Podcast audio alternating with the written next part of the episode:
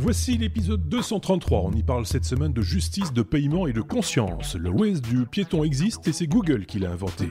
Vous vouliez un smartphone qui se plie Motorola réhabilite la charnière. Mark Zuckerberg n'a toujours pas sa nouvelle monnaie Libra, mais vous payerez quand même avec Facebook. Dans quelques instants, on vous parle du nouveau, MacBook Pro dès que vous aurez ajouté un pouce vers le haut, un peu comme Apple. En fait, euh, on attaque ce programme alléchant. Bonne écoute.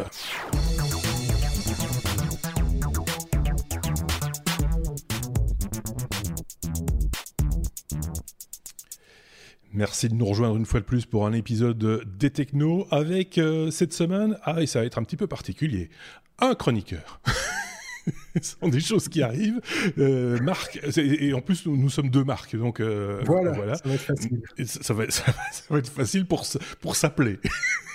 Généralement, je ne m'appelle pas moi-même. Mais non, moi non plus. Pas à ce stade-là de la schizophrénie, tu vois. Ça travaille. Hein. Il y a des jours où, mais voilà, pour l'instant, c'est un peu particulier.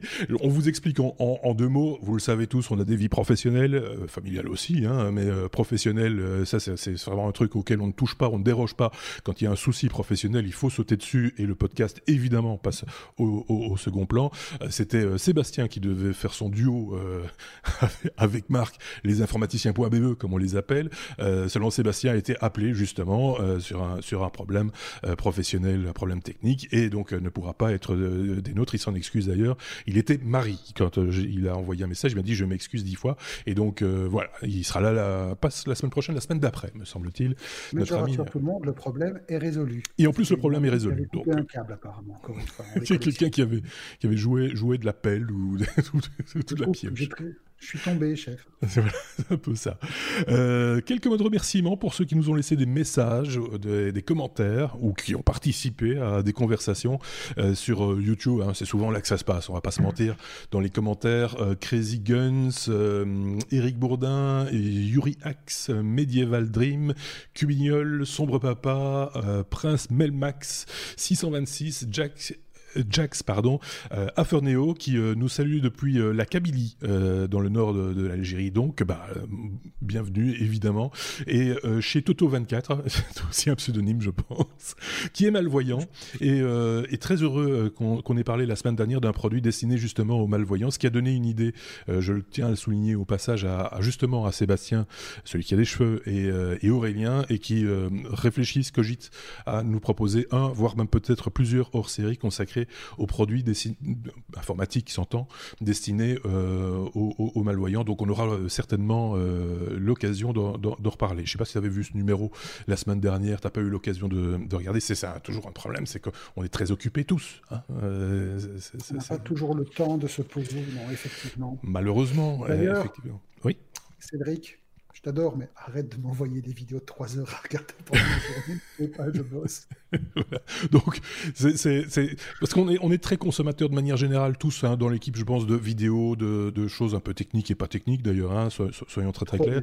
Et, et, et, donc, euh, même moi, je, je, l'avoue, je passe énormément de temps à regarder des vidéos super intéressantes que j'aimerais partager avec vous éventuellement. Mais vous savez qu'il y a toujours le problème des droits, euh, etc.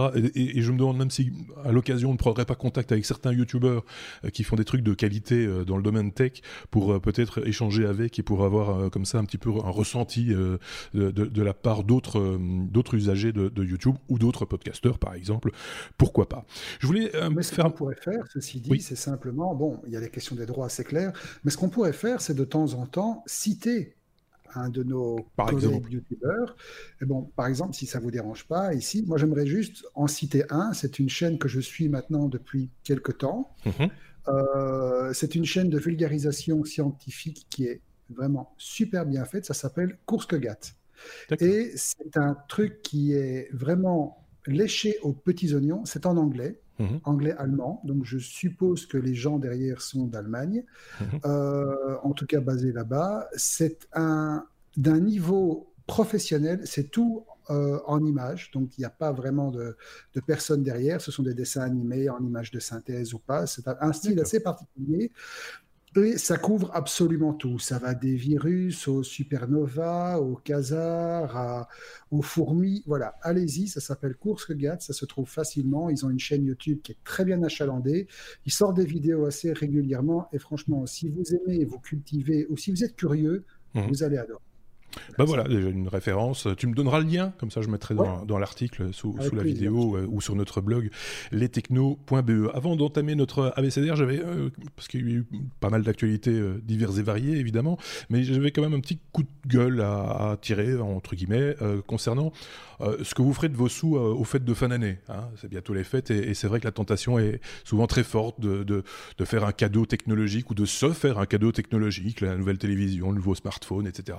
C'est l'occasion rêvée de faire un, chouette cadeau. Des appareils dans la composition desquels euh, entre très souvent du cobalt. Hein, ce minerai, euh, le cobalt, où le trouve-t-on? Eh bien, dans des mines. Et malheureusement, dans ces mêmes mines, les mines clandestine de cobalt, je tiens à préciser, on trouve également énormément d'enfants.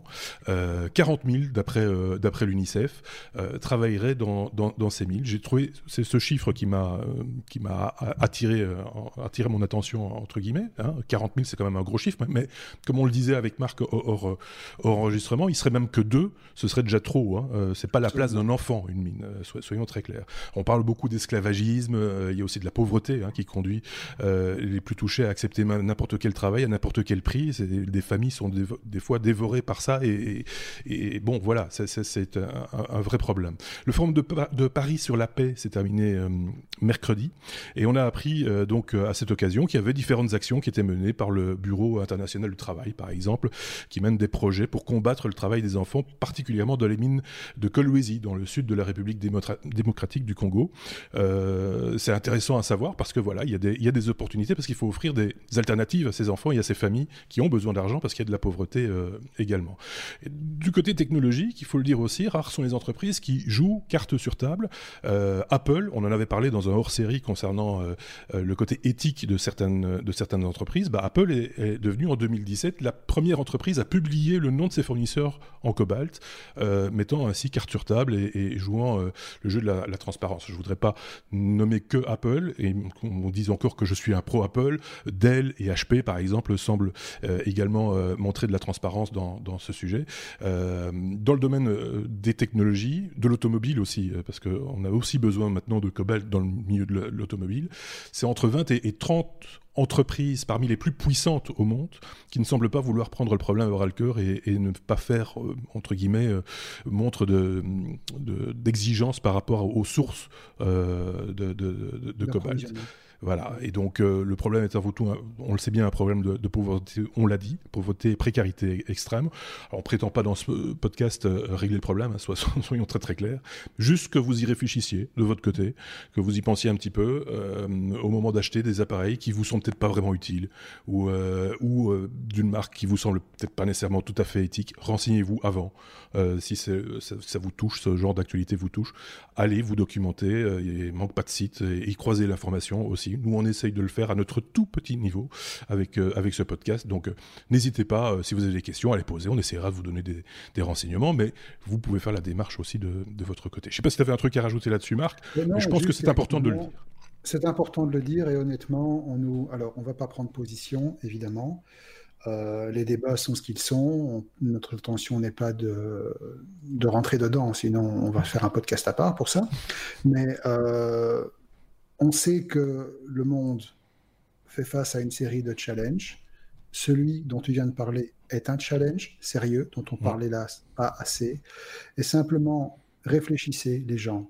On est tous capables de réfléchir, il faut juste vouloir un peu réfléchir. Ça nous oblige parfois à faire des choses qu'on n'a pas forcément envie de faire, s'arrêter, se poser deux minutes plutôt que, plutôt que se laisser aller. Mais vous verrez, une fois qu'on a réfléchi un peu, on se sent mieux. Oui, ça aide hein, en, général. Premier euh, élément, et après on passe à notre abécédaire. Hein, soyons clairs, on n'a pas voulu plomber l'ambiance. Si vous êtes toujours là, et on l'espère, mm. tant mieux. et, non, mais s'il y en a un qui a tourné le bouton parce que ça, le dérangeait, ben euh, voilà. Euh, chacun est libre d'avoir. Chacun, voilà, chacun est libre de ses, opinions. On respecte tout. On respecte tout, effectivement. D'un autre côté, moi, il y a quand même un autre chiffre qui m'a heurté au plus haut point. 34,7 milliards d'euros. Euh, c'est euh, ce qu'a rapporté une journée euh, sur, sur AliExpress lors de la journée des célibataires. Les célibataires, le 11 novembre. Moi, ce qui m'a plus choqué, je t'avoue, c'est le 11 1 milliard de dollars en 65 secondes. Oui, aussi. Ça, ça, c'est plus parlant.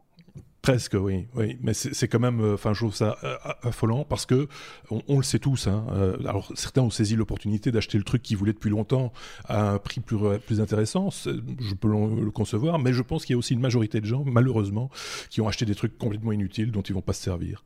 Et, donc voilà, c'est de nouveau, ça, c'est un petit peu affligeant, quoi. C'est un, peu, comme vous disiez, réfléchissez. Hein. oui, mais en même temps, tu ne peux pas on n'est pas là pour juger. Il y a des personnes qui se sentent peut-être mieux parce qu'elles font des achats. Il y a des personnes qui en ont peut-être besoin pour se rassurer. Il y a des façons des personnes qui le font uniquement pour des raisons qui leur sont propres et qui ne nous appartiennent pas d'apprécier. Mais disons que le chiffre interpelle quand même dans le sens où, effectivement, on est conscient qu'un pourcentage non négligeable de ce qui a été acheté sera peut-être utilisé une fois, deux fois, puis finira probablement dans les poubelles, euh, si pas de l'histoire, mais en tout cas de leurs acquéreurs réfléchissez, comme on disait. C'est juste ça. On vous, on vous, a juste demandé un truc de réfléchir. Voilà. On arrête de plomber l'ambiance, on passe à l'ABCDR, on va parler d'Apple, comme on va, on, va, on va se mettre tout le monde à deux. C'est parti. Ah, ah, ah, comme, euh, bah, ça aurait pu être A comme Alibaba, mais du coup, on l'a pas fait. Mais A comme Apple, donc, qui sort son nouveau MacBook Pro, hein, si j'ai pas de bêtises, euh, sans tambour ni trompette, mais c'était quand même euh, attendu. On en avait discuté avec Sébastien, l'autre Sébastien Le Chauve, qui l'attend depuis avec une certaine impatience, ce nouveau MacBook aussi, Pro. Parce que moi, ça fait des. J'ai toujours un vieux MacBook de 2012 qui fait bien le boulot, c'est pas ça, mais sous Logic Pro et Catalina, il commence à est un peu quand même. Euh, quand, quand je stack un peu trop sous Logic Pro, il a tendance à me dire euh, non. Voilà. Donc il, était, il est temps que je commence à lui trouver un successeur. Alors ça fait pas mal de temps que je réfléchis. MacBook Pro, Mac Mini. Les Mac Mini sont des très belles bêtes et franchement, à moins de coût, il faut juste taper un écran en plus. Et puis bon, je l'attendais pour voir un petit peu ce que ça allait être. Si, si je puis me permettre, dans, la boucle, on peut faire aussi rentrer iPad Pro. Hein. Euh, ça peut rentrer. J'utilise un iPad Pro. J'utilise un iPad Pro il est là, il me dit jamais, c'est mon bébé. Voilà, voilà. c'est ça. Non, c'est parce que des fois, on, dit c'est l'un ou l'un et l'autre. Non, ça peut être l'un ou l'autre en fonction des besoins. De... Voilà. Lui, sous Logic Pro, je sais, on vous a, on, l'a jamais promis, mais on s'est promis à nous un jour qu'on ferait une série de hors-série sur la musique assistée par ordinateur. C'est tous les deux un truc qui nous, qui nous plaît et on a de quoi raconter. Mais il faut le temps qu'on se pose. Bon, par exemple, juste pour vous dire, celui-là, par exemple, et son petit frère, parce qu'il y a un iPad Pro première génération à côté sur le synthé, ils me servent de télécommande en fait, de console de mixage. Ils sont tous les deux reliés avec euh, Logic Remote et ils me servent de console. Voilà, c'est beaucoup plus simple. Donc, on en était où? Apple a sorti un MacBook. Next. non, sans déconner. Euh, qu'est-ce qu'il a de nouveau ce MacBook? Ben, D'abord, effectivement, on n'en a pas vraiment parlé dans le sens où L'info est arrivée, elle a été distillée doucement. Il n'y a pas eu de conférence de presse, il n'y a pas eu d'annonce fracassante, il n'y a pas eu de keynote, etc. Simplement, il est arrivé. Et c'est quelque chose qu'Apple a tendance à faire de plus en plus régulièrement pour les renouvellements de gamme. Et ici, bon, qu'est-ce qu'il apporte? À part qu'il est plus grand, effectivement, il est plus grand, il fait 2 cm de plus, il pèse, je crois, 150-200 grammes de plus. Il embarque la dernière génération de processeurs euh, Intel. C'est-à-dire, il fonctionne toujours soit avec un Core i7, avec un Core i9. Euh, il embarque la dernière génération de chipset graphique Radeon Vega M. Euh, dis pas de bêtises parce que je vous avoue, hein, c'était un peu au pied levé aujourd'hui. Donc Radeon Pro 500, 5500M pour être euh, précis. Il démarre à 512 Go de SSD. Il monte jusqu'à 8 Tera de SSD. Ça fait beaucoup. Enfin, si vous faites du montage 4K, c'est un peu normal. Euh, au niveau puissance, il est capable de traiter, si je me rappelle bien, 16 flux 4K vidéo en temps réel. Mhm. Ça pose un peu. Bon, c'est pour la grosse version, hein. Core i9 avec le gros radiateur à côté, je suppose. Euh, là où en fait il y a un truc qui va faire plaisir, à mon avis, à beaucoup de monde, c'est que Apple, par contre, a revu sa copie en ce qui concerne le clavier. Vous savez, ce fameux clavier papillon qui a euh, donné lieu, in fine, à des, à des retours, à des programmes de récupération, à des programmes de réparation en masse. Et finalement, Apple a décidé d'arrêter complètement ce truc et ils sont pas repassés sur la technologie qu'ils ont sur les claviers normaux, c'est-à-dire des claviers à membrane standard beaucoup plus durables, beaucoup plus solides, peut-être un peu moins hype, un peu moins sexy, mais beaucoup plus efficace. Sinon, à part ça, ben voilà, c'est une machine plus puissante que celle qui existait jusqu'à il y a quelques jours en tête de catalogue et qui a quand même l'avantage de rentrer au même prix que l'autre. Donc voilà. Si vous voulez absolument prendre un nouveau MacBook Pro, bah voilà, il est disponible dès maintenant. Et euh, comme dit Apple, bah, c'est probablement, enfin certainement la bécane la plus puissante portable qu'ils aient jamais introduite dans leur gamme. Je pense que ceux qui ont attendu patiemment parce qu'ils étaient, voilà, ils, se disaient, euh, c'est un achat réfléchi en général hein, quand on achète du, matériel à ce, Niveau de, à ce niveau de prix-là, oui, quand même. parce, qu'on parle quand même de prix qui s'échelonnent entre 2007 et 5000 euros. Oui, c'est ça. Donc, c'est un outil de travail, c'est un outil de loisir aussi, il faut bien le reconnaître. Hein. Il, y a un certain plaisir pour certains, en tout cas ceux qui aiment la marque, euh, pas euh, le dire pour tout le monde. tout le monde n'est pas le C'est un bel achat. C'est un bel achat. Et...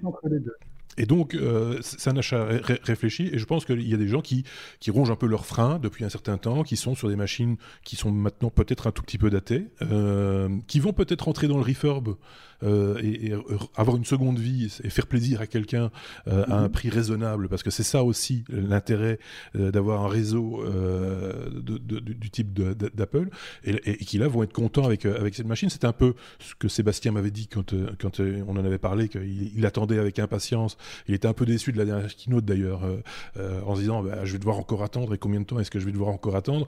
On a connu exactement le même genre d'attente et d'impatience. Rappelle-toi, avant les, les les, iMac, mais la nouvelle génération d'iMac avec l'écran euh, euh, super plat, enfin euh, un peu bombé sur l'arrière. Mhm. Il y avait aussi cette attente à un moment donné où les gens étaient un peu, voilà, j'ai un, un, vieux Mac et là il commence à, tirer la langue. J'aimerais bien, j'ai de quoi investir maintenant et il n'y a rien qui vient. Bon, là, c'est venu, voilà. mais il faut vraiment en avoir l'usage et, sans redire ce qu'on a dit au début, c'est pas un achat, voilà, coup de tête, quoi. Je veux dire, c'est pas, oh tiens, je vais m'acheter un Mac. Hein, il y en a certains, certainement, mais... Oui, mais si vous avez une machine qui fonctionne correctement et qui, qui, ne tire pas la langue et qui, qui fait encore bien le job, euh, on peut peut-être encore attendre une génération, euh, faut voir. Alors là, là je pense qu'on est tranquille pour un petit temps quand même. Donc, c'est euh, voilà, c'est clair qu'on les change pas tous les jours, les Mac. Hein, euh, donc, non. Voilà. Ah non, je te dis, le mien, il tient très bien depuis 2012 et si je tire pas trop dessus, je suis sûr qu'il peut encore tenir 3-4 ans. Mais bon, simplement, il faut dire aussi que les systèmes deviennent de plus en plus lourds, les logiciels deviennent de plus en plus lourds, les besoins, et donc ce qui fonctionnait très bien, ou alors il faut que je réussisse à remettre la main sur un Logic Pro d'il y a mais je perds oui, Ça, c'est il y a une obsolescence liée aux applications, au logiciel, qui, qui, il faut pas passer à côté aussi. Ça, c'est clair que voilà, ça c'est toujours un petit peu problématique avec certains éditeurs de logiciels en plus qui ont tendance à, avoir, à avancer un peu trop vite et, de ne pas être nécessairement rétrocompatible. Et ça, c'est un petit peu, un peu, un peu gênant. Bref, on a fait le tour de cette question. Un bel objet. Euh, si ça vous tente, si vous avez un commentaire à faire par rapport à ce bel objet, justement, ben, n'hésitez pas à le faire en commentaire.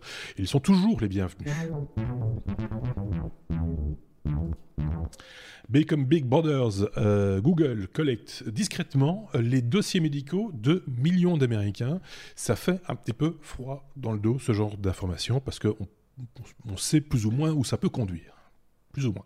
Ben justement, étonnamment, c'est quelque chose qui a été très encadré, au point même que cette collecte a un nom, elle porte un nom, elle, est, elle, est, architecturée dans un projet que, Google a nommé le projet Nightingale, ce qui veut dire en anglais, enfin en français, le rossignol. C'est très poétique. Euh, à la base, en fait, Google euh, s'associe avec, une, euh, avec un groupe médical qui s'appelle Ascension. Alors Ascension, ça vous dit peut-être rien. C'est le second groupe médical en taille aux États-Unis. Il gère de mémoire 2500 cliniques privées. Euh, ces cliniques privées traitent à peu près 50 millions de personnes. Ça tape aussi. Mhm. Et donc, en fait, dans le cadre de cet accord, Google voudrait utiliser les données de ces 50 millions de patients pour développer des systèmes d'intelligence artificielle qui vont aider les médecins à poser des diagnostics, à voir des choses qu'ils n'auront pas vues, en se basant sur le deep learning, l'intelligence artificielle, etc., qui, on le rappelle encore une fois, on aime trop le rappeler, ce sont des algorithmes.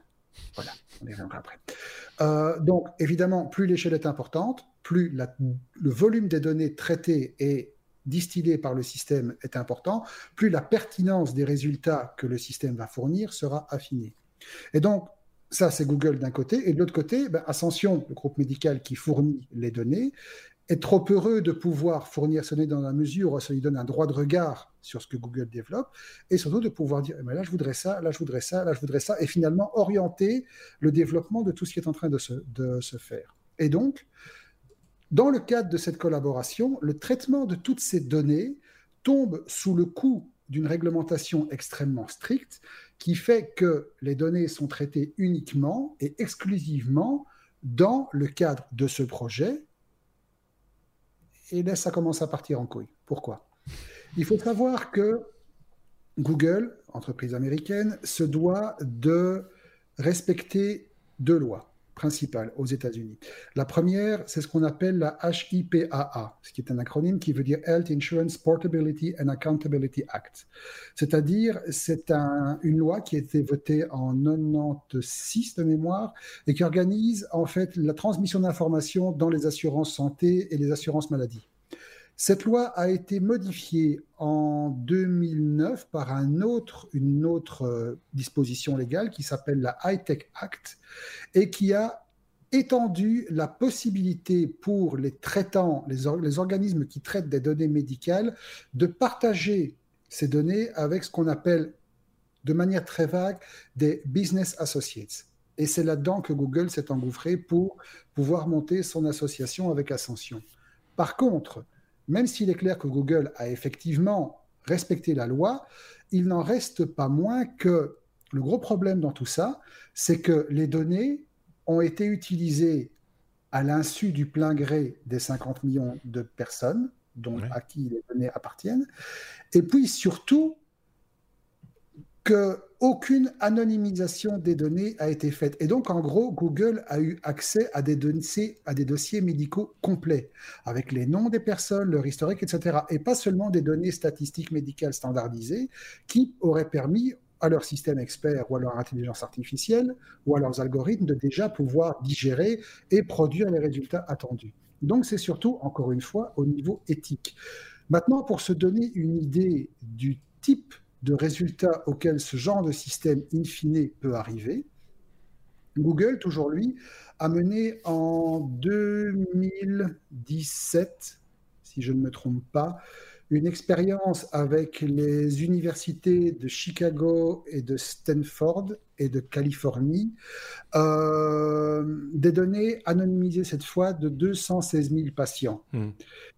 Il s'est avéré que l'algorithme qui a traité ces données a réussi à classifier les, patients qu'on lui avait injectés dans quatre catégories. Ceux qui allaient mourir lors de leur hospitalisation, ceux dont l'hospitalisation allait être prolongée au-delà de la durée moyenne pour ce type d'affection, ceux qui allaient pouvoir sortir, euh, mais seront probablement réadmis dans un délai de 30 jours suite à leur sortie, et ceux qui vont s'en sortir sans le moindre problème. Ce qui est assez effrayant, c'est que l'algorithme a tapé juste à 92%. 92%. Et ce qui est encore pire, c'est qu'en repassant les résultats en revue par la suite, les médecins, les experts qui avaient alimenté tout ça dans le système de Google se sont rendus compte qu'il y a certains cas pour lesquels ils ne comprenaient pas pourquoi, mais le système avait vu juste. Donc, c'est vous dire à quel point ces données vont loin.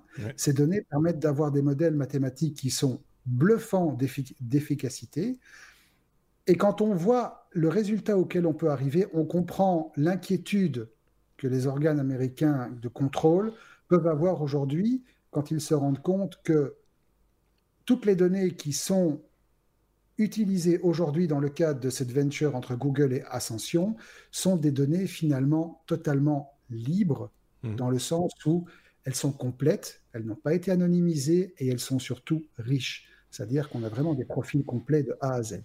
Imaginez maintenant ces informations entre les mains de votre assureur. Ah ben ça, c'est le truc dont on a tous peur, c'est la prime d'assurance qui tombe et qui augmente parce que vous êtes passé chez le médecin et qui vous a dit que vous avez un petit accro de santé. Voilà, ça, c'est l'argument qu'on prend chaque fois, il hein, faut être clair. Je peux en trouver un autre. Imaginez que ça tombe chez votre employeur. Euh, voilà, c'est le genre de choses qui, euh, voilà, ça n'a rien à faire entre les mains d'une personne que vous n'avez pas choisie. Absolument. Euh, et ça n'a rien à faire, en gros, aussi en dehors des mains d'un médecin que, vous, que, vous avez, que vous n'avez pas choisi. Donc, dans, la mesure, dans la mesure où les données auraient été correctement anonymisées, où on aurait juste extrait les éléments nécessaires des dossiers médicaux, Ok, ça passe. C'est vraiment encore une fois la manière de faire et on se rend compte une fois de plus que finalement, à bien y réfléchir, le Don't Be Evil de Google n'est plus qu'un alors qu'à côté de ça, euh, ils font des choses formidables. Euh, je suis certain que ça partait d'une bonne intention. Simplement, c'est encore une fois la méthode qui fait que. Oui, ceci étant dit, rappelons quand même que le, le, fonds de commerce de Google, c'est la vente d'informations privées. Hein. Euh, ça, reste leur core business. Mais en attendant, leur base de données, par exemple, je pense que c'est sur les maladies de la peau qui, qui permet d'analyser les, les, boutons, les traces que vous avez sur votre peau, etc. et qui rendent un diagnostic euh, précis à 99%, euh, donc bien au-delà de ce que mhm. l'œil d'un médecin, même un exercé, peut, peut, peut, atteindre, ça, ça, ça a une vraie valeur, une vraie valeur ajoutée pour la médecine et pour la santé des gens. Mais si c'est pour nous faire payer plus cher ou pour euh, que ça se retourne contre les individus, là, ça, effectivement, ça pose un petit, un petit souci quand même. Enfin, quand je dis petit, c'est un euphémisme, évidemment. Gros souci. C'est comme conscience. Euh, comment aborder ce sujet J'ai mis conscience. Non, non, j'ai mis conscience parce que c'est le mot clé. Oui. Je vais pas dire qu'on va commencer à faire du putaclic, mais j'ai mis conscience parce que je trouvais que le truc était assez, euh, assez, assez typé. Voilà. Mmh. On va parler d'un monsieur que les plus anciens d'entre nous, dont les plus anciens d'entre nous se souviennent certainement avec une certaine affection, parce qu'il nous a donné quand même des heures d'amusement et des heures de joie devant des titres aussi, euh, aussi monolithiques que Doom et Quake. Mhm. Je parle de monsieur John Carmack, qui est le fondateur de ID Software, qui est l'une des premières cross-cross boîtes de jeux vidéo.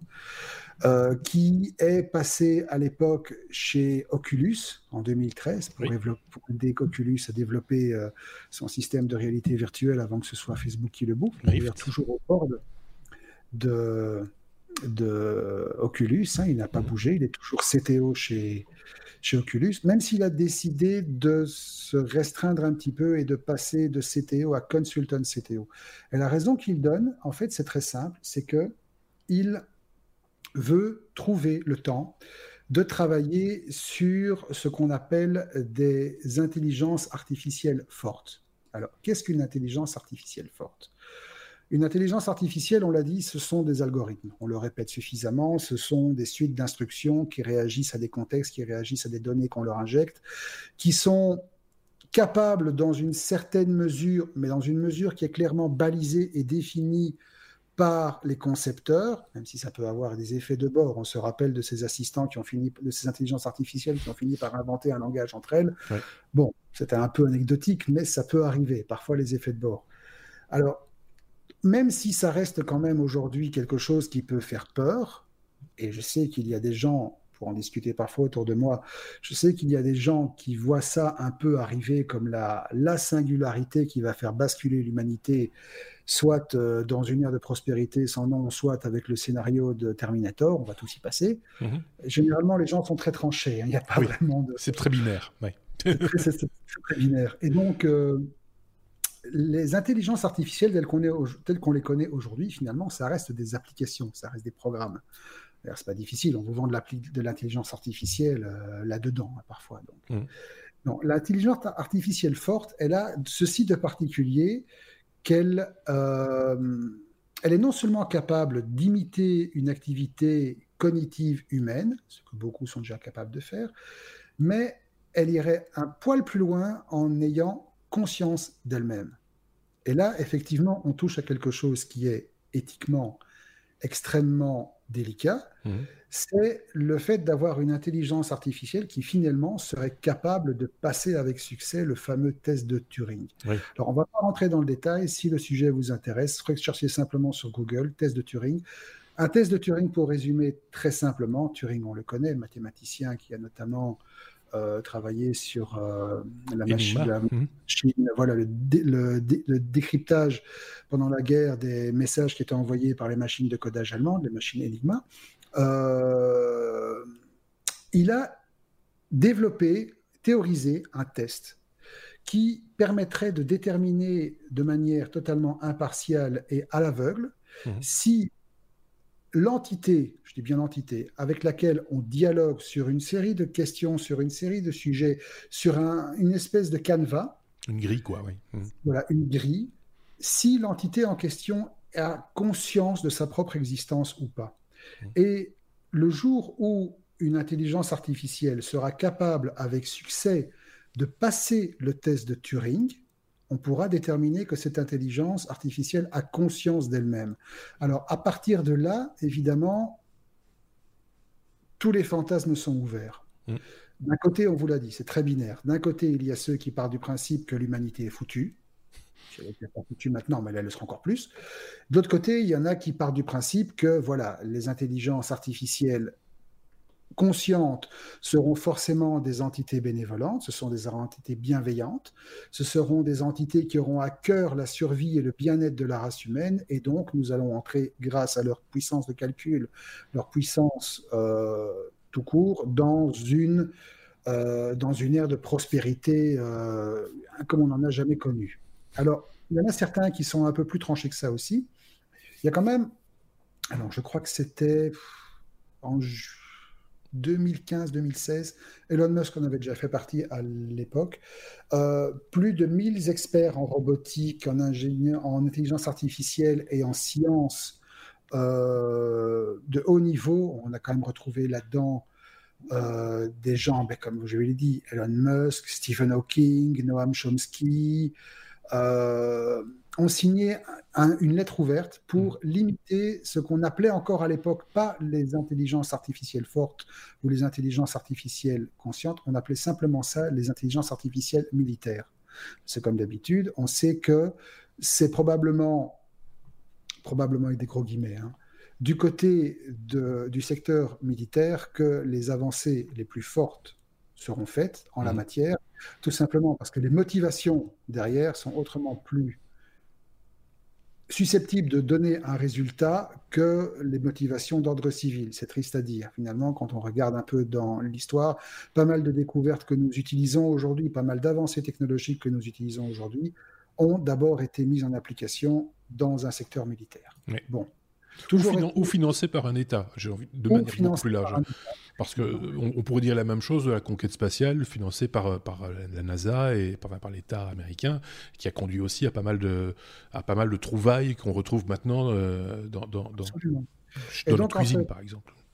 Et donc, en fait, la crainte de tous ces signataires de cette lettre ouverte, c'était que le, le, secteur militaire, le secteur de l'armement, de l'industrie de l'armement arrive à accoucher dans un délai relativement rapide d'intelligence suffisamment autonome que pour pouvoir être lâché sur un terrain, dans un champ de bataille et pouvoir faire le travail toute seule.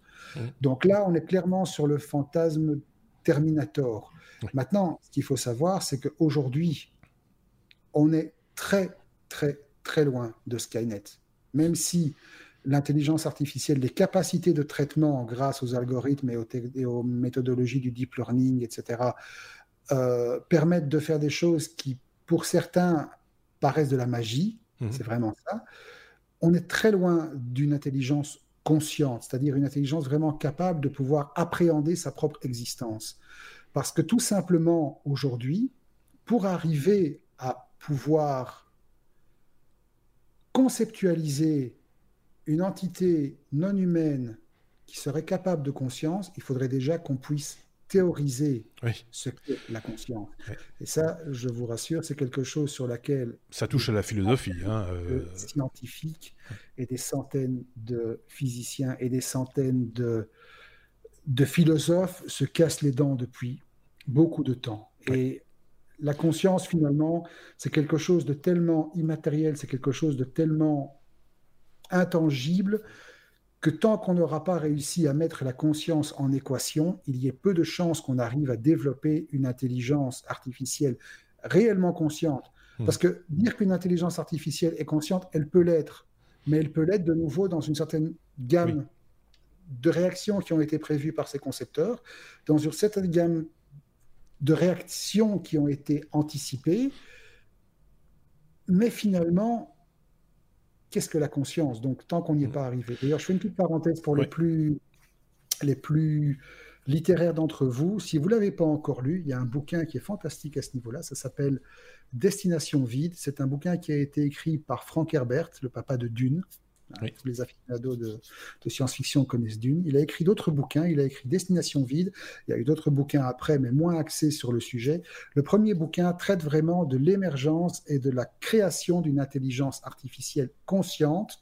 C'est passionnant, il faut voir. Parce que mm. derrière ça, il y a toute une théorie scientifique qui tient le coup, qui tient la route, qui est un peu dépassée parce que le bouquin a été écrit il y a pas mal de temps, mais si vous aimez ce genre de truc, lâchez-vous. Déjà, c'est du très bon space opéra, c'est très bien écrit. Eh bien, encore une bonne référence de tonton Marc. tonton Marc, mais oui, c'est important aussi, effectivement. Euh, ce qu'on appelle le plus souvent aujourd'hui intelligence artificielle, euh, c'est souvent un excès de langage. Hein. Euh, ce sont des algorithmes et c'est toujours dans des, fonctionnalités très étroites. Hein. Des, des, des, voilà, c'est pas des intelligences artificielles à tout faire. Vous ne pouvez pas lui demander de cuisiner une tarte et puis juste après de démonter une roue de bagnole, par exemple. C'est alors une intelligence artificielle qui pourrait conceptualiser une tarte, ça peut exister, qui démontrait une roue de bagnole aussi, mais rarement la même machine fait les deux. Donc on est quand même très très loin de, de, de, de, l'intelligence artificielle qui pourrait remplacer l'être humain dans, dans, tout ce qu'il a l'habitude de faire au, au quotidien. Hein. Ça me semble assez évident. Alors, on y arrivera peut-être un jour, mais je doute que ce soit de notre vivant. Voilà. Enfin, pas que, on ne sait jamais. Euh, notre espérance de vie. 3884. oui, c'est ça. J'étais en train de réfléchir. C'est 53 ans plus. Euh, enfin, bref. Lettre G comme euh, Google. Euh, ah, ça, c'est un truc. Ça, ça, je trouve ça. Voilà. Ça, enfin, tu vas nous expliquer de quoi il s'agit. Mais le Waze des transports en commun, euh, quand j'ai vu ce truc-là, je me suis dit, ah, là, il y a un truc. Ça, ça, ça, ça, réfléchit pas mal. Évidemment, c'est Google qui l'a fait, mais peu importe. Il y a une idée. Google. C'est Google qui l'a fait. C'est Google qui l'a fait, encore une fois, en capitalisant sur une des boîtes qu'ils ont rachetées, Waze, pour ne pas le nommer. Oui, bah euh, donc, Waze fait partie de Google depuis 2013. avait été racheté cher à l'époque, un milliard de dollars, je crois, un truc du style. Euh, et au fil des années, c'est clair que ben, Waze a capitalisé sur cette euh, acquisition. Ils ont utilisé les technologies développées dans Waze pour améliorer Maps tel point qu'aujourd'hui Maps devient vraiment une alternative tout à fait crédible à Waze en matière de gestion du trafic, de prévision, de signalement des radars, de signalement des accidents, des déviations, etc. Donc moi, je me, je me surprends souvent à, à utiliser Maps directement plutôt que Waze. Et finalement, les résultats sont tout aussi bons. Pour avoir des résultats euh, sur, le, sur, le, sur, le, sur le, temps de parcours, par exemple, le comparer à un temps de parcours en transport en commun versus un temps de parcours en voiture versus un temps de parcours à vélo, c'est des fois très, très, très, très intéressant parce qu'on se rend compte que si on avait un vélo, on irait peut-être plus vite que si on prenait la voiture, par exemple, hein, dans certaines villes. On serait plus mouillé en Belgique, mais voilà. Oui, on serait à Et donc, pour euh, capitaliser encore plus sur l'acquisition de Waze, ils ont décidé d'intégrer la partie collaborative de Waze, puisque Waze à la base c'est un système collaboratif où chaque utilisateur alimente le système avec des informations. Là, il y a un accident, là, il y a une déviation, là, il y a des flics qui flashent, là, ci, là, ci, là, ça. Mhm. Et donc, ceci a été compilé dans un nouvel outil qui s'appelle Pigeon Transit. Alors, ça paraît un peu marrant, ouais. je prononcé avec l'accent américain, Pigeon Transit, euh, mais c'est une, euh, c'est une application. Alors, ne vous précipitez pas, pour l'instant, elle n'est disponible qu'aux États-Unis, c'est-à-dire hmm. à New York, Boston, Chicago, Los Angeles, San Francisco et Washington, D.C. Donc, pourquoi est-ce qu'on l'appelle le Waze des transports en commun? Ben, Tout simplement parce que la dimension collaborative est de nouveau au centre du système. Et donc, c'est un service participatif qui propose globalement de signaler toutes les, tous les retards, tous les couacs qui pourraient intervenir sur un système, sur un réseau de transport en commun, que ce soit bus, métro, train, etc. Donc déjà, ils ont intérêt à surévaluer la capacité des serveurs quand ils viendront chez nous, parce qu'avec la SNCB, ils vont se flinguer complètement. Euh, le truc qui est pratique aussi, c'est que le système apprend de vos habitudes. Et donc, permet de savoir que tel jour, vous avez l'habitude de prendre telle ligne de métro, mais que comme telle ligne de métro est en travaux parce que certains utilisateurs ont signalé qu'il y avait des perturbations, il peut vous rediriger, etc. Donc, c'est encore une fois l'aspect social qui ajoute la dimension à ce qui finalement n'est grosso modo qu'une application de guidage, mais de nouveau décliné sur quelque chose où où on l'attendait pas vraiment, parce qu'on on a, on a, tellement l'habitude de travailler avec, euh, avec Waze ou avec des applications de guidage, finalement, bon, les GPS qu'on avait dans les voitures avant autonomes ne se vendent quasiment plus. On est tous connectés à ça. Et puis derrière ça, il y a aussi tout l'aspect social au sens réseau social, où les gens vont pouvoir se partager ben, la performance d'un musicien de métro qui est particulièrement bon, ou une station de métro qui est dégueulasse, où il faudrait peut-être nettoyer un peu plus souvent, ou voilà. ça pourrait être partagé sur Facebook, sur Twitter, etc. Donc c'est vraiment un système collaboratif qui a plusieurs dimensions et qu'on va certainement voir débarquer dans un futur plus ou moins proche chez nous en Europe, le temps qu'ils aient modélisé toutes les lignes, etc. Oui, c'est ça. Ce qu'ils ont euh, déjà fait, la majorité de ces lignes sont déjà modélisées dans Maps, vu que vous pouvez déjà faire des simulations de, de trajet en transport en commun. Mhm. Moi, je trouve ça, c'est une super bonne idée parce que en plus de ça, c'est un incitant euh, aussi pour prendre les transports en commun quelque part, de se dire voilà, on n'est pas paumé, on sait où on va, on sait où on met les pieds, euh, on sait ce qui va se passer, on est un peu prévenu de, de, de, ce qui se passe. Il n'est pas rare, malheureusement, qu'il y ait des pannes de métro, de bus, etc. Euh, quand on est coincé dans le bus ou dans le métro et qu'on ne sait pas ce qui se passe, bah, c'est un petit côté angoissant. Bah, ça peut aussi suppléer aux, carences de, certains services de transport, faut-il le dire. Hein. Donc voilà. Donc, donc je trouve ça plutôt euh, positif, à voir ce que ça va donner euh, en, bout de course, c'est les, bonnes collaborations, parce que c'est ça aussi qui, rentre en ligne de compte, j'imagine, bonne collaboration avec les, acteurs euh, régionaux, les opérateurs locaux, parce que sans, eux, ça paraît quand même très très compliqué d'obtenir des informations pointues. Bonne idée, le pigeon. Et pigeon transit, un pigeon qui digère très bien, merci. J comme euh, justice. Euh, c'est là que j'ai perdu ma conduite. Ah non, elle est là. Euh, J comme justice. Ah oui, oui, c'est une toute, petite, news, mais, mais, mais c'est un peu intéressant de le savoir si on voyage aux États-Unis, par exemple. c'est une toute petite news que j'ai vu passer. Il n'y a pas grand-chose à en dire, mais effectivement, elle a son importance. En fait, ce 12 novembre, donc c'est tout récent, à la cour, la cour fédérale de Boston, cette opposé à ce que les agents des douanes et des contrôles des frontières aux États-Unis aient le droit de fouiller de manière arbitraire les appareils électroniques des voyageurs qui rentrent sur le territoire des États-Unis. Donc mhm. on sait que depuis quelques années, ça remonte déjà à l'époque de la présidence d'Obama, euh, les, douanes américaines, les officiers des douanes américaines avaient reçu des pouvoirs étendus et pouvaient, de manière totalement arbitraire, c'était franchement la tronche du client, décider que, ben voilà, toi tu viens ici, je prends ton ordinateur et je regarde tout ce qu'il y a dedans et tu es obligé de me le déverrouiller comme ton smartphone. Mhm. si tu n'es pas content, tu reprends l'avion, mais tu laisses ton matériel, mais tu rentres chez toi. En gros, c'était ça, je caricature à peine. Euh, on a eu pas mal de cas et de récits de personnes qui s'étaient fait comme ça malmener totalement et qui finalement, ça avait été fait pratiquement souvent sur du délit de faciès, ou sur, sur des suspicions sans aucun fondement. Eh bien, il y a plusieurs groupes de défense des libertés, euh, la CLU et la Electronic Frontier Foundation, qui se sont mis ensemble et qui ont déposé une plainte auprès de la Cour fédérale de Boston, qui leur a donné raison. Alors, nul doute que maintenant, cette décision va faire jurisprudence. Et donc, il est heureux, finalement, de constater que on va enfin pouvoir de nouveau voyager de manière plus safe, sans avoir à se soucier de commencer à préparer un téléphone avec absolument rien dedans ou devoir commencer à, avoir des sueurs froides parce qu'on a dans son ordinateur des documents qui pourraient être sensibles professionnellement. Je, te coupe deux secondes, mais c'est rigolo parce qu'on en parlait euh, entre nous euh, en aparté par rapport à la Chine. Avec la Chine. Et, je connais quelqu'un qui est parti en Chine pour faire un stage et qui, à qui on a conseillé de partir avec un téléphone euh, bon marché, neuf, sans installer dessus des applications type Messenger et autres, parce que de toute façon, ça passerait pas, ou ça poserait problème, ou ça risquait d'être susceptible de le mettre en, en, difficulté, etc. Et donc on ne prend pas de risque. Ça, c'est la Chine. Mais c'était le cas aussi avec les États-Unis. C'est fou quand même. Euh. Oui, sauf qu'aux États-Unis, tu peux toujours te trimballer avec Messenger, WhatsApp et tous les autres. Simplement, on, on commence vraiment de plus en plus souvent on t'incite fortement lorsque tu fais une demande d'entrée aux États-Unis avec la fameuse procédure, à renseigner tes identifiants de réseaux sociaux. On ne te demande pas encore ton login, ton mot de passe, mais ça risque peut-être de venir un jour. Alors, Je pense que, Marc les donne.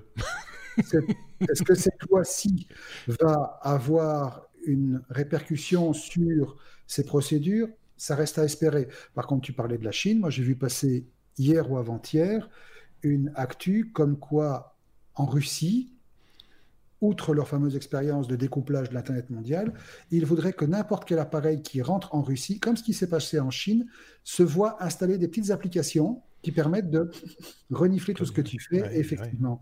Bon, j'ai envie de dire, euh, il y a des pays où il vaut mieux pas aller, quoi. Mais, mais de notre côté, quand on entend des gens chez nous, euh, dans nos pays, se plaindre du manque de liberté, on a envie de relativiser quand même un petit peu, quoi. Voilà. Il y a un petit peu de ça aussi. Euh. Peut-être envie de les inscrire pour inviter là-bas, quoi. La lettre M comme euh, Motorola euh, qui réinvente le téléphone à, clapet. On se rappelle, c'est un gros succès commercial de Motorola à l'époque des GSM. Hein, euh, ce téléphone qui se pliait en deux, qui faisait en gros 7 cm sur 5 une fois replié. Euh, que l'on portait à la ceinture. Aujourd'hui, c'est totalement ringardisé. Il n'y a pas que Motorola qui l'a fait. Ericsson l'avait fait aussi. Il y a eu plusieurs générations. Mais Je me si Nokia n'avait pas sorti une, une, version. Et celui-là, il était particulièrement stylé, comme on dit. Euh, il était beau. C'était une belle bête. Une belle bête. On avait tous envie d'en avoir un. C'était le signature de richesse. Oui, c'était juste avant, avant les, les, BlackBerry, euh, quelque part. Hein. C'était le, mode du BlackBerry, c'était un peu la suite logique du Motorola. Enfin bref. Là, tu viens de perdre tous les auditeurs de moins de 25 ans. Les Black quoi Motorola donc réinvente le clapet. Mais il réinvente le clapet, mais bon, comme il faut bien réinventer les choses, c'est un téléphone à clapet, mais vendre un téléphone à clapet en 2019, ça n'a pas de sens, sauf si tu habites au Japon ou en Corée, où là, ils en font beaucoup. Non, en fait, ce qu'ils ont fait, c'est que, grosso modo, Motorola a réussi à faire le second téléphone à écran pliable. vous vous rappelez, il y avait eu le Galaxy Fold qui était mal sorti, qui avait ressorti, qui s'était nouveau planté. Donc, grosso modo, c'était un gros, un gros flop pour Samsung, même si on en a parlé, soit. Et mhm. donc, ici, euh, Motorola a ressorti le concept. Alors, c'est assez amusant parce que quand vous voyez le téléphone, ça ressemble effectivement de manière très proche visuellement au, au, euh, Razer originel. Mhm. Euh, la seule différence, évidemment, c'est que bon, la caméra a été adaptée. Maintenant, c'est une 16 mégapixels. Il y a un petit écran OLED sur le dos qui vous donne en permanence les informations de notification, etc. Et à l'intérieur, vous avez un écran de 6,9 pouces, je crois, un truc du style, 6,2 pouces, flexible, totalement flexible. D'ailleurs, c'est assez marrant parce qu'ils ont développé un système de, de, charnière qui assure que la courbure intérieure en mode plié n'est pas trop fermée pour ne pas que l'écran claque, parce que bon, il y a quand même des petites euh, contraintes. Mais quand vous voyez la vidéo en gros plan du truc qui se ferme, c'est vraiment l'écran flexible. C'est assez, assez impressionnant. Ce qui est impressionnant aussi, c'est le prix. Et là, ça m'amène une petite réflexion. Euh, on est à un téléphone qui, au niveau des performances et au niveau des caractéristiques, ça embarque un Snapdragon 710, c'est du moyenne gamme. Ça embarque finalement des caractéristiques 16 mégapixels, aujourd'hui c'est du tout venant. Euh, la RAM, la capacité de batterie, voilà, c'est un téléphone sous Android comme il y en a des mhm. centaines, à part qu'il a un écran pliant, 1500 dollars. On est au niveau d'un iPhone 11 Pro Max. Ah oui. Euh, alors, j'ai eu l'occasion de voir, alors évidemment, j'ai lu divers articles pour bien comprendre là où était l'intérêt du truc, et tous les articles finalement concluent de la même manière. Et ça rejoint un peu ce que je pense, c'est-à-dire que on dirait que depuis quelque temps, ça dure depuis peut-être un ou deux ans, c'est un mouvement qui a été un peu initié avec Apple, et puis Samsung a pris le relais, et puis d'autres marques ont pris le, le relais. On a l'impression que finalement les innovations technologiques, les non-innovations technologiques, les évolutions technologiques que l'on retrouve dans les smartphones ne sont que des prétextes à tirer le prix vers le haut dans des proportions qui frisent l'indécence. Euh, alors, bon, je suis peut-être mal placé pour en parler parce qu'après tout, bon, je reste un geek, j'aime bien avoir du matériel varié, etc. Mais je reviens toujours à la même chose. J'ai changé de téléphone il n'y a pas longtemps. J'ai pris le dernier OnePlus, parce que mmh. j'aime bien cette marque, j'ai toujours adoré. Ce téléphone coûte 479 euros. Il fait tout ce dont on a besoin. Il y a 128 Go de mémoire, il y a un appareil triple, triple objectif, euh, il fait du grand angle, il ne laque jamais. Et voilà, c'est une bestiole absolue. À côté de ça, la même bécane chez Apple, ça vous coûte 1500 euros. Mmh. Euh, est-ce qu'il n'y a pas de nouveau un, engorgement dans l'innovation et que finalement, le seul facteur de différenciation aujourd'hui, c'est l'audace de faire payer le consommateur des prix qu'il est d'accord à payer, hein, soyons d'accord, mmh. euh, qu'il est d'accord de payer uniquement pour se démarquer de la concurrence. Mais si c'est le cas, j'espère que je me trompe parce que c'est un peu triste. Oui, parce que, enfin voilà. Il n'y a plus l'étincelle. Oui, c'est une espèce de course à, l'appareil le plus cher, j'ai l'impression. Euh, on a eu un semblant de course comme ça à une époque, rappelle-toi, avec les GSM, encore un chapitre vieux con, hein, mais euh, Nokia avait sorti une gamme d'appareils un peu dorés, un peu bling-bling, euh, qui, qui, qui, qui n'avait rien de plus que le modèle en, simple plastique gris ou noir, mais qui était un peu bling-bling. On est un peu dans le bling-bling, là, le bling-bling technologique, j'ai l'impression. Oui, mais bon, ceux qui veulent du bling-bling technologique, le lendemain de l'annonce de l'iPhone 11 Pro, il y a une société russe, une bêtise, enfin, il me semble que c'était russe, mhm. qui annonçait une version euh, à 45 000 dollars tout simplement parce que la coque avait été rehaussée, elle avait été dorée à leur fin, elle avait été préparée. Euh, elle avait été préparée, quittée avec des diamants. Voilà. enfin, voilà. Si les gens qui veulent faire bling bling, ils trouveront toujours moyen de faire bling bling. Mais le bling bling n'est pas la raison d'être du mainstream. Or, un téléphone, c'est le truc le plus mainstream qui existe, qui devrait être le plus mainstream. Alors, je, fais une toute petite parenthèse, euh, sans vouloir une fois de plus, je vais encore me faire fusiller parce qu'on va dire ah il est pro Apple, etc. C'est pas le cas nécessairement. Ils ont de bons produits, certes, il y en a d'autres qui sont bons aussi. Tu as cité OnePlus, j'ai eu le premier, moi, le, le, premier OnePlus. J'en ai un, il fonctionne toujours. Ma femme moi, il, moi il, fonctionne moins bien, mais il fonctionne. Ah, il fonctionne toujours, il MP3. Euh, par rapport à l'iPhone 11, euh, si vous en avez un usage euh, professionnel, c'est un peu comme la voiture de société. En Belgique, on a les voitures de société. Euh, je le dis à l'adresse de nos, auditeurs français et autres, c'est qu'on a voilà une, facilité en Belgique, c'est qu'un employeur peut mettre à disposition un véhicule à son employé. On appelle ça une voiture de société. C'est un espèce de revenu supplémentaire. Et donc, c'est là qu'on va retrouver toutes les marques du type BMW, Mercedes, des trucs que le particulier a du mal à se payer. Il faut le reconnaître. Hein. mais il y a un marché euh, chez nous. voilà. Je pense qu'au niveau professionnel, quand on en a un, usage intensif de son téléphone et de la caméra, parce que c'est quand même un, photophone, comme on dit, euh, assez puissant et, très bien foutu, hein, il, y a les les applications qui sont développées pour fonctionnent très bien aussi, il n'y a pas de raison de s'en priver, j'ai envie de dire, presque. Euh, mais, mais je ne vois pas ce que, en termes de fonctionnalité, le fait de le plier en deux, le téléphone, hein, euh, ça va ajouter quoi que ce soit et, que ça justifie un tel tarif.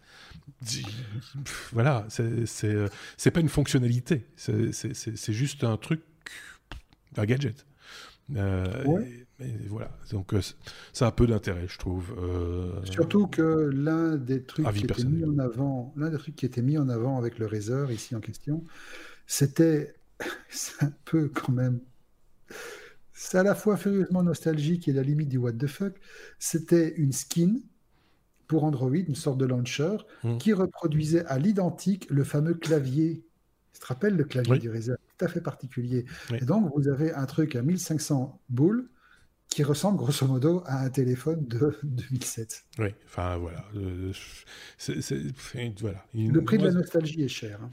Oui, c'est le moins qu'on puisse dire. D'autant plus qu'on rajoute de la mécanique là où normalement il ne devrait pas y en avoir hein, dans ces appareils aujourd'hui, à part un bouton éventuellement, et encore de plus en plus le bouton mécanique en tant que tel disparaît.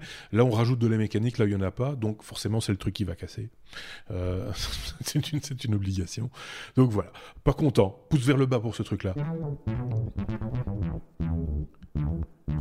Oui, je tiens à signaler que si vous mettez des pouces vers le haut, c'est pour dire que notre podcast ou notre vidéo vous plaît. Euh, ne cotez pas les sujets avec les pouces parce que sinon on n'a pas fini de, se mélanger. Donc euh, voilà, euh, mettez-le plutôt en commentaire si vous êtes euh, d'accord ou pas d'accord, si vous voulez partager votre opinion, parce que c'est ça l'idée, c'est de partager une opinion sur base d'une information que l'on a trouvée. voilà. on est à la lettre P comme paiement, on a reparlé de ça aussi, c'est un moyen de paiement signé Facebook, une petite news également, un moyen de paiement comme il en existe plein maintenant, même chez Google par exemple, il y a ce type de moyen de paiement. C'est la même idée quelque part.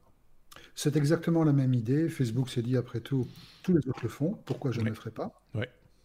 De toute façon, via Messenger, je permets déjà aux gens de partager de l'argent. Via Facebook, je permets déjà aux gens de se payer les uns les autres. Et donc, finalement, puisque j'offre des possibilités de faire des, transactions, autant harmoniser le tout. Et donc, à partir de euh, début 2020, ça a été annoncé le 12 novembre, je crois aussi, donc à partir normalement début 2020, euh, via Facebook Pay, c'est le nom officiel, euh, la plateforme permettra, que ce soit via Messenger, Instagram, WhatsApp et bien sûr Facebook, de faire des paiements, d'acheter, de faire des dons, de transférer de l'argent, donc tout ce qui était déjà possible. Alors, évidemment, là où je vous vois venir, c'est que oui, mais c'est un truc qui va probablement court-circuiter Libra. Non, ça n'a rien à voir. C'est deux trucs totalement séparés.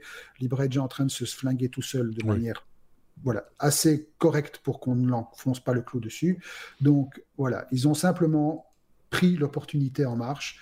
Tout le monde fait des systèmes de paiement. Google le fait, Apple le fait, Samsung le fait. Il n'y a pas de raison que Facebook ne le fasse pas. Ça fera un acteur supplémentaire. Ça ajoutera euh, de l'émulation, ça ajoutera de la concurrence. Et finalement, ça permettrait quoi? Ben voilà, Une fois que vous l'aurez configuré, vous pourrez y associer des cartes de crédit, vous pourrez y associer un compte PayPal. Alors pour l'Europe, on ne dit pas encore si vous pourriez y associer votre compte en banque direct euh, via, un, via un mandat CEPA. Je suppose que ce sera le cas mmh. le jour où ça débarquera chez nous. Je ne sais même pas encore quand c'est prévu. Pour l'instant, c'est juste US only comme d'habitude. Le temps d'essuyer les plâtres, d'ajuster un peu les trucs. Mais voilà, donc ça sera compatible avec, euh, avec, le, wallet, avec le wallet officiel euh, Facebook. On continuera à vous fournir les informations au fur et à mesure qu'on les a. On suivra la chose. Euh, petite, petite note, évidemment, ça coule de source, mais on le précise quand même. Facebook ne stocke aucune information d'ordre financier, Facebook ne stocke aucune information autre que celle strictement nécessaire et ne va certainement jamais se permettre d'utiliser les données de trucs que vous achetez pour vous proposer de la pub. Comme ça, vous le savez. Voilà, Est-ce que ça va être lié fondamentalement au marketplace euh, de, Facebook? Ça risque. Hein. Ça risque. C'est quand même, à mon avis, le marketplace, ça fait un certain temps qu'il euh, qu'ils rament pour le faire démarrer. Parce que finalement, leur ambition, c'est que le marketplace Facebook détrône des trucs comme eBay. Or, eBay reste quand même le numéro un. Attends, est-ce que Facebook Pay va être intégré chez eBay? Ouais, ça, ce, serait, ce serait malo, par exemple, de voir Facebook Pay intégré chez Amazon. ça reste de, l'ordre de l'hypothèse un peu absurde, j'ai envie de dire. Enfin bon, faut pas oublier, Facebook, c'est quand même 2 milliards et demi d'utilisation dans le monde à travers les différentes plateformes. Il, y a, il, y a, quand même de quoi faire. Oui. La petite news qu'on avait ratée, euh, euh, forcément, la semaine dernière, en tout cas dont on n'avait pas parlé dans l'épisode de la semaine dernière, concerne Sonos et Ikea, euh, Marc, et le, les fameuses enceintes de, Sonos, conçues, on va dire, en bonne intelligence et distribuées par Ikea. Voilà, les enceintes symphoniques. Voilà. J'en ai acheté une d'ailleurs. Euh, je sais pas, bon, évidemment, après tout ce que Bruno vous a fait comme hors série sur l'univers Sonos, on va pas vous faire l'injure de, de, vous refaire un hors série sur une enceinte Ikea. Mmh. Mais voilà, effectivement. Mais je rappelle quand même que si vous voulez, comme moi, j'ai voulu vous initier à l'univers Sonos, moi qui ne jurais que par Logitech, euh, mais Logitech étant mort à ce niveau-là, il fallait bien remplacer un peu le truc. Donc, moi qui voulais m'initier un peu à, l'univers, euh, à l'univers Sonos, les enceintes d'IKEA euh, constituent vraiment une entrée en matière tout à fait convenable. Donc, mmh. on rappelle, les prix sont moi, je parle de la grosse enceinte, hein, je ne parle pas de la lampe, euh, dont la qualité de fabrication apparemment n'est pas la même. C'est un truc un peu en deçà. Moi, j'ai voulu prendre, de toute façon, lampe, je n'en ai pas besoin, donc je voulais juste prendre l'enceinte elle-même. Euh, et donc, cette enceinte coûte, je le rappelle, 99 euros, ce qui, pour du matériel fabriqué par Sonos, est totalement compatible avec l'écosystème Sonos, reste extrêmement raisonnable. Alors, vu le prix, effectivement, ne vous attendez pas forcément à la même qualité sonore pour les puristes Hmm. Est-ce que vous auriez à une Sonos Beam ou une Sonos One? On hmm. est d'accord. Mais pour de l'écoute en fond, pour d'écouter de la radio, du streaming, etc., croyez-moi, c'est largement suffisant. Vous en achetez deux, vous les tapez en stéréo, vous les, vous les, euh, vous les liez, hmm. ça fonctionne très bien. Euh, et il faut savoir d'ailleurs qu'à ce jour, euh, lors de leur premier jour de lancement, ils en ont quand même vendu 30 000 d'un coup. Et il faut savoir que derrière ça, Sonos, euh, sous sa seule marque, en un seul trimestre, ils ont vendu un million d'enceintes. Ça pose un peu là. Alors, de toute façon, Ikea a déjà annoncé que la collaboration avec Sonos n'allait pas s'arrêter là.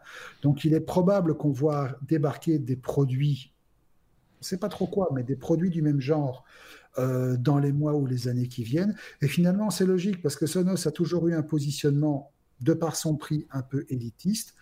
Euh, je me rappelle quand j'avais première fois entendu parler de Sonos, s'équiper de Sonos, une histoire de s'équiper de Sonos chez soi à échelle raisonnable, c'était tout de suite une histoire de 4-5 000 euros. Ici, vous avez. On, est un peu sur le, pièce, ça revient raisonnable. On est un peu sur le même type de gamme euh, que, Apple en informatique. Hein. Euh, Sonos, c'est un peu le, Apple de, l'audio, euh, même s'il existe d'autres marques audiophiles très très pointues également. Mais là, on est chez Rolls-Royce, du coup. ici, on, est sur quelque chose qui est voilà, qui, qui, qui fonctionne très bien, dont les gens sont souvent très satisfaits et qui vieillit très bien aussi, à tel point d'ailleurs que Sonos a dû mettre en œuvre récemment un système de reprise des anciens modèles pour arriver à, à, à provoquer entre guillemets, euh, chez, chez, chez le, leurs habitués, un échange, euh, en tout cas une progression dans, dans, dans, dans les gammes.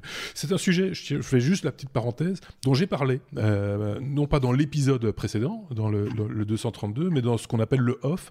C'est un podcast parallèle, j'en avais déjà parlé les semaines précédentes également. C'est un podcast parallèle qu'on vous propose bah, un petit peu en sortie de, de, de l'épisode, quand il se présente quelque chose, pour vous parler des coulisses, des technos, mais également de l'information, en l'occurrence, dont on n'a pas parlé dans un épisode.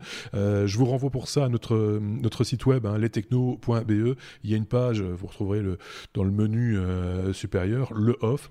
Et euh, là, vous pourrez écouter et vous abonner aux, épisodes de ce tout petit podcast. Je tiens à le préciser, tout petit petit, parce que en général, c'est, je, vous fais un petit 5 minutes tranquillou dans mon canapé, juste en audio. Et comme ça, vous avez toutes les informations sur ce qu'on projette de faire dans les technos et en plus, euh, si on a oublié de parler d'un truc dans un épisode, ben, on vous en parle quand même. Je vous en touche un petit mot avant qu'on aille plus dans le détail, par exemple ici avec Marc, concernant les comment ça s'appelle encore les Symphonix. Symphonix. Voilà, j'avais oublié le, le, nom, mais euh, voilà. C'est Ikea. Et si on a ces chiffres aujourd'hui, c'est un petit peu à la faveur aussi de leur bilan annuel hein, qui a été publié euh, la semaine dernière, dans lequel il y a, euh, d'ailleurs, je pense que c'est disponible sur leur site corporate, tous les slides de présentation de leurs résultats annuels. C'est assez intéressant. On sait combien de magasins, 433, je pense, dans le monde, distribuent les, les, produits parce qu'ils ont aussi des, des, des distributeurs autres qu'IKEA qui distribuent les produits IKEA dans certains pays, paraît-il je ne le savais pas,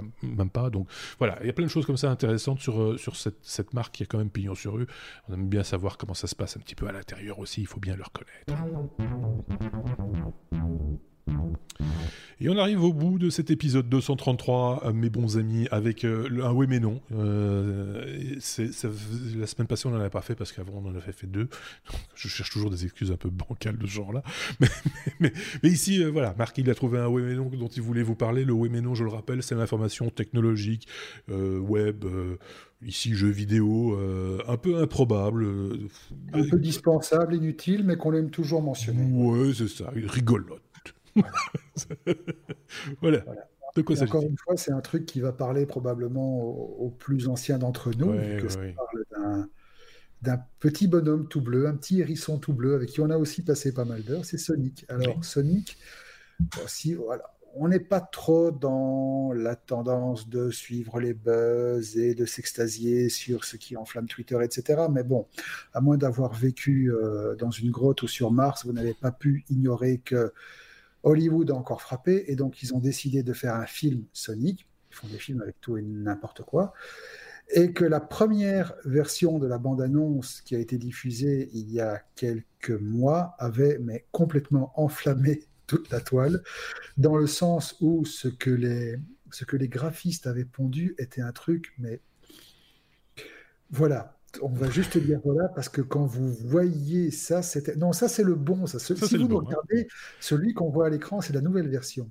Et en fait, le... suite à la diffusion de la première bande-annonce, le... le réalisateur s'est pris un, un tel mais déferlement de haine, de remarques, d'indignation de la part de tous les gens pour qui Sonic reste une icône. Et finalement, c'est vrai que ça reste une icône, ça reste quand même l'icône qui représente Sega. Euh, on se demande d'ailleurs comment Sega a pu accepter que la bande-annonce montre un truc aussi improbable. Et donc, face à cette euh, vindicte populaire inédite, il a fait quelque chose que il a eu le courage de faire quelque chose que finalement peu de réalisateurs ont eu le, courage de faire. Mhm. Il a dit Ok, je comprends, on s'est planté, sorry, on a merdé, euh, on efface tout, on recommence. Et donc, généralement, quand ils vous balancent une bande-annonce avec autant de prises différentes, c'est qu'ils sont déjà pas mal avancés en post-prod. Mhm. Donc, c'est généralement la majorité des scènes avec acteurs euh, de chair et d'os a déjà été tourné. La majorité des trucs en situation réelle a déjà été tourné. Ils sont en post-prod pour la réalisation des scènes en images de synthèse, les incrustations, etc., les étalonnages euh, couleurs. Et là, ils ont dit, OK, on arrête tout, on gomme, on recommence tout. Et effectivement, on les a plus entendus pendant quelques mois. Et là, ils viennent d'annoncer, ils viennent de présenter une nouvelle bande-annonce. Et alors, on peut le dire, Sonic ressemble non seulement enfin à Sonic, mais surtout, pour tous ceux qui ont joué à Sonic, vous allez retrouver dans la bande-annonce des tas de trucs qui vont vous rappeler les heures que vous avez pu perdre à ce jeu, qui finalement nous a tous rendu des gagas. tous les codes y sont, quoi. C'était un gros coup de nostalgie, et franchement, le résultat ici, il est très réussi. Alors, bon, soyons clairs, ça va pas être un monument du 7e art. On espère que ça va être quand même un, voilà, une intéressante, euh, un bon petit divertissement. Comme par exemple, bon, contrairement à ce qu'on aurait pu croire avec le recul et avec la peur des vieux cons qui n'ont pas trop osé mettre leur doigt dans le monde Pokémon, l'histoire avec Pokémon Détective Pikachu, c'était sympa. Mmh. À prendre au troisième degré, mais c'était sympa. Donc ici, probablement que ça va être le même genre, et c'est un truc que j'irai voir avec avec intérêt le jour où il aura fouillé sur Internet. comme il est. Non, c'est pas bien. C'est pas bien de dire des trucs, comme, euh, des, trucs comme, ça. C'est rigolo parce que je, moi, enfin, je, suis pas très joueur, hein, mais, mais euh, je, petite anecdote, travaillé, je travaillais dans une radio à l'époque qui avait euh, un certain nombre de consoles Sega à offrir et il fallait bien les tester. Et donc, on en avait. Quel esprit de sacrifice, la France. Quel esprit de sacrifice. Et donc, on en avait installé une en studio. Et euh, je vais pas vous mentir, euh, je passais sans doute plus de temps avec euh, la manette entre les mains qu'à euh, présenter mon émission. C'était un petit peu malheureux, j'en fais un mea, mea culpa ici. C'était quoi? C'était les années début des années 90, hein, je dis pas de bêtises, euh, quelque chose. C'est voilà donc et, c'était j'ai encore le, le, son des petites pièces de monnaie quand il les quand il les prend ring et, voilà ces petits sons là une fois que vous les avez dans l'oreille vous ne les oubliez plus jamais. Eh ben, quand tu regardes nouvelle bande-annonce, tu les as parce que ça s'ouvre justement là-dessus. Oui, c'est ça. C'est plaque nostalgique. Ça fait partie des, des, codes, euh, des, codes euh, Sonic, euh, effectivement. Et, donc voilà, c'est aussi la preuve qu'on arrive à vous faire des numéros des technos avec des oui mais non, non sexuels. Voilà, ça arrive. C'est vrai. bon, j'ai encore quand même en tête un certain truc avec un jacuzzi pour. oui. Oui, oui, oui, ça a fait, ça, celui-là, il a fait date. Euh, on va dire, ça, ça, va être difficile d'aller plus loin. Euh, maintenant, quand tu dis, c'est un, oui, un oui, mais non, non, enfin, le rapport, tous nos oui, mais non ne sont pas sexuels. C'était celui d'il y a deux semaines qu'il l'était. Souvent. Il y a souvent. Non, c'est vrai. Bon, j'ai signé la, la charte de, de, de, YouTube déclarant que nous n'étions pas une chaîne YouTube destinée aux enfants. Donc donc on peut en parler librement. Si, si, parce que maintenant ils font attention à ça. Hein. Donc euh, il y, a, de nouvelles règles qui sont rentrées en, vigueur. Je le dis pour ceux qui ont une chaîne YouTube. Vous allez certainement recevoir la notification, si ce n'est déjà fait, d'aller euh, d'aller déterminer si votre votre chaîne est destinée aux enfants ou pas, ou alors vous avez le choix de, de de dire vidéo par vidéo si euh, elles, sont elles sont à vocation à être diffusées aux enfants ou non. Ce qui est très bien, hein, ça permet de, comme ça de, mettre en avant aussi sans doute des, des, chaînes YouTube qui, qui, sont très didactiques et qui sont faites réellement pour les enfants. C'est pas notre cas, hein, il faut bien le reconnaître. Le jour où on fait quelque chose pour euh, qui s'adresse aux enfants, on, le fera sur une chaîne parallèle ou, d'une autre manière, mais euh, mais voilà, chacun fait son, son contenu à destination de, de, de, qui, il veut. Donc je, regarde en même temps le trailer sur mon écran de contrôle sur le côté. C'est quand même attirant. soyons clairs. Oui, c'est attirant. Ça donne envie d'aller le voir. Voilà. N'hésitez pas à laisser les pouces vers le haut, à vous abonner à cette euh, chaîne YouTube également. N'hésitez pas à vous abonner à ce podcast, quelle que soit la plateforme sur laquelle euh, vous nous écoutez.